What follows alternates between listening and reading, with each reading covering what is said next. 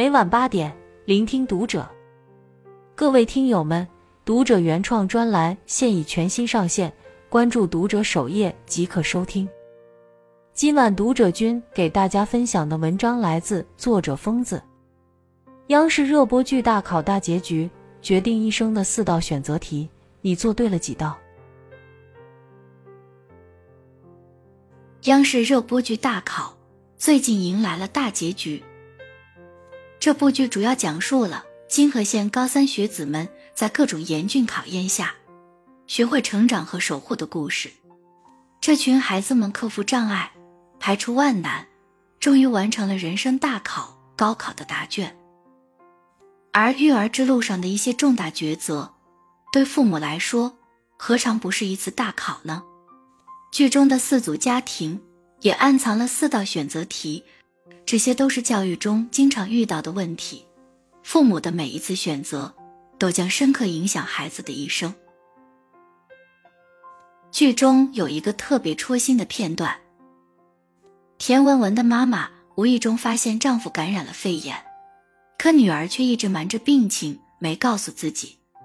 她忍不住抱怨道：“你从小就独立惯了。”跟谁都不亲，对这个家连一点信任都没有。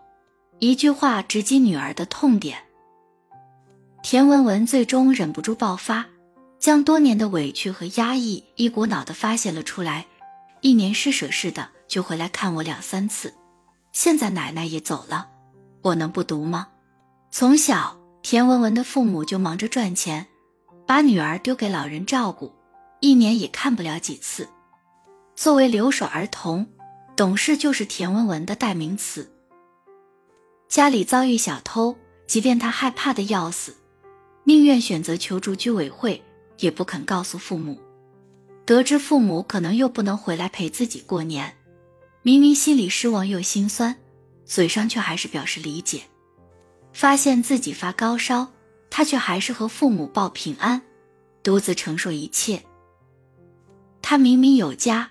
却没有半点依靠，所有懂事的背后，都是爱的匮乏。心理学上有个名词叫“催熟儿童”，指的就是那些过早懂事、成熟的孩子，好比被催熟的果子，虽然有好看的外表，却满口涩味。对于他们来说，可能终其一生，都很难获得真正的幸福。对孩子的成长而言，父母的陪伴。不仅是爱的表达，更是安全感和归属感的主要来源。毕竟，缺失的陪伴是再多的金钱也弥补不了的。就像网络上一位父亲的反思：“我用漫长的二二年，把曾经的心头肉变成如今的陌生人。在最该陪伴孩子的年纪，他选择了事业，因为错过了孩子生命中的许多重要时刻。”他始终无法和孩子聊到一起，就像知乎上的一位女孩，因为长时间和父母分离，她很难和别人建立起亲密关系，和父母也没有感情，关系非常生疏。所以，为人父母真的应该注意，别再因为忙着工作和挣钱而忽视对子女成长的陪伴了。现在错过的陪伴，都会成为将来最深的缺憾。有人说过，父母最大的错误就是打着为你好的旗号，替子女的人生做主。大考中，吴家俊的妈妈董碧华就是一个典型代表。在他的认知里，上名校，找一份稳定踏实的工作就是最好的出路。可吴家俊有不一样的想法，他喜欢动漫，二次元，最大的梦想是报考动画学院。为了阻止儿子走歪路，董碧华先是毁了儿子花了好几个月准备的参赛作品，把儿子逼到离家出走。后面又一次次打着为你好的名义，监督儿子的学习，甚至砸坏儿子的房门锁，紧盯着儿子的一举一动。他接二连三的操作，就像一座无形的大山，重重压着吴家俊，让他喘不过气来。曾经看过一句话。爱一个人就是帮助他成为自己国土的国王，而不是以爱的名义让他活成傀儡。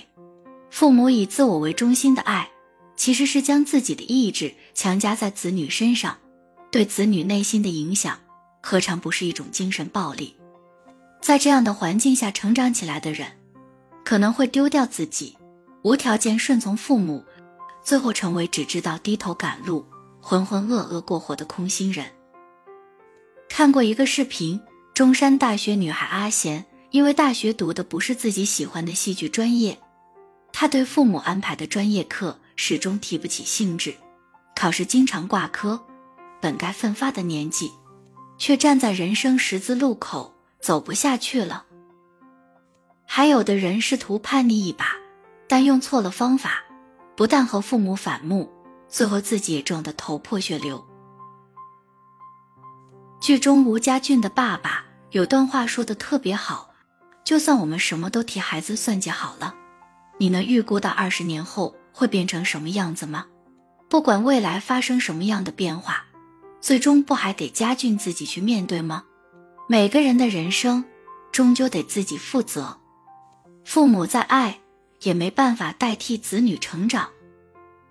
唯有放手，让子女自己选择，自己决定和承担，他们才能步履不停，勇往直前，活出自己的精彩人生。还记得那个因感谢贫穷一文感动全网的寒门女孩王心怡吗？她以七百零七分的高分。考入北京大学，进入大学后，她在学业上依然非常刻苦，还不断积攒实践经验。他积极参加支教活动，把学到的知识传递给更多需要靠知识改变人生的弟弟妹妹。因为从小对军人的崇拜，二零二零年他选择入伍当兵，光荣地加入了中国海军，从最高学府到成为一名英姿飒爽的海军。他在追梦的路上勇敢前行。如今，他又告别辽宁舰，重返北大校园，继续接受知识的洗礼，用更加扎实、先进的知识武装自己。这个从小在物资匮乏的环境中成长的女孩，从不自卑自怜，也从来没有被贫困绊住前行的脚步。这一切都得益于妈妈对她的教导。幼年时。王心怡穿着破旧，被同学嘲笑，曾向妈妈哭诉。妈妈没有抱怨，更没有责骂，而是告诉女儿，不用理他，他是做事就好。没能给孩子优渥的物质条件，那就在心理上富养孩子。所以，心仪妈妈从不缺席孩子的任何活动，她总是风雨无阻接送孩子上下学，一路相伴，一路谈心。引导孩子讲述学到的新知识。遇上雨雪天气，他的心情也不会变得阴郁，而是抓住机会和孩子一起，或听穿林打叶声，或看漫天飞雪，来一把打雪仗，玩得不亦乐乎。心理上的富养可以弥补物质上的匮乏，但物质上的富养却无法补足心理上的缺失。就像大考中的潘晓萱，物质生活相当富足，本该是一个无忧无虑的阳光男孩，却遭受着抑郁症的折磨。潘晓萱的父母离异，爸爸组建新家庭，整日忙着挣钱。出了国的爸爸只是一味告诉儿子，不用为学习发愁，将来可以轻松去国外上大学。妈妈交了新的男朋友，基本对儿子不管不问。偶尔一次打电话，也是要求儿子参加他的婚礼，他却根本不知道儿子的高考已延迟，仍然需要复习。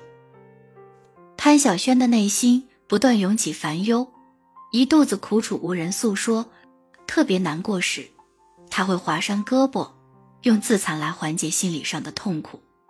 在一次心理测试及诊断中，潘晓萱被判断为轻度抑郁症。而他的爸爸得知消息时，一脸不相信，只觉得孩子是闲的。物质上富养，精神上穷养，心理上忽视，是父母在教育子女时最错误的选择。身体的茁壮成长需要营养，心里要想阳光健康，也需要营养。如果只管给钱，只问学习，却从不给予子女一点关心和爱护，那么只会养出一个问题孩子。林文采博士曾提出“心理营养”一词，主要包括：一、无条件的接纳；二、此时此刻，在你的生命中，我最重要；三、安全感；四、肯定、赞美、认同；五、学习、认知、模范。从这五个方面努力，给足子女心理营养，才能为他们的成长提供肥沃的土壤、充沛的阳光和雨露，帮助他们成为一个心理健康、精神富足的人。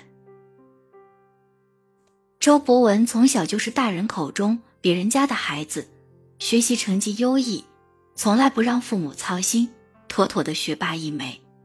他特别自律，在距离高考还有两百天时。就每天早上五点起床，上完一套题后去上学。上网课时，不少学生态度松弛，精神涣散，学习成绩直线下滑。而周博文不骄不躁，有条不紊的学习生活，成绩不但没受影响，反而更加遥遥领先。四模考试时，更是考出了七百零三分的高分，让父母惊呼不已。这么优秀的孩子身上没有一点父母逼迫的痕迹，一切都是他自觉自律使然。这与周母对周博文潜移默化的影响分不开。虽然周母的文化程度不高，没有多大本事给儿子带来学业上的指导，但他从来不强迫儿子做不喜欢的事情，给儿子充分的自主权。于己则是竭尽所能，做好一个妈妈该做的事。不懈怠，不逾矩。每天凌晨四点，周母雷打不动开着三轮车，去菜市场采买一天所需的食材。那段时间，小饭馆的生意惨淡，她没有坐以待毙，而是尝试做其他小本买卖。例如，她用独家配方炒瓜子，让丈夫外出叫卖，还用上好的肉和调料，做成味道鲜美的手工肠。鼓励丈夫卖烤肠。她用实际行动告诉儿子，人生难免遇到困境，在困难面前别气馁，善思考讲方法，总有解决之道。他没有苦口婆心教导儿子，儿子却在他无声无息的影响下，成长为勤奋、阳光、向上的美好模样。正如教育家马卡连科说过的一段话。不要认为只有你同孩子谈话、教训他、命令他的时候才是教育。你们是在生活的每时每刻，甚至你们不在场的时候，也在教育着孩子。然而，很多人却忽视了身教的影响。有的人最喜欢躺在沙发上玩手机，却要求孩子不要沉迷网络；有的人一年读不完一本书。却要求孩子爱上阅读，有的人自己消极怠工，却拼命要求孩子积极上进。自己不努力、不优秀，永远逼迫不出优秀的孩子。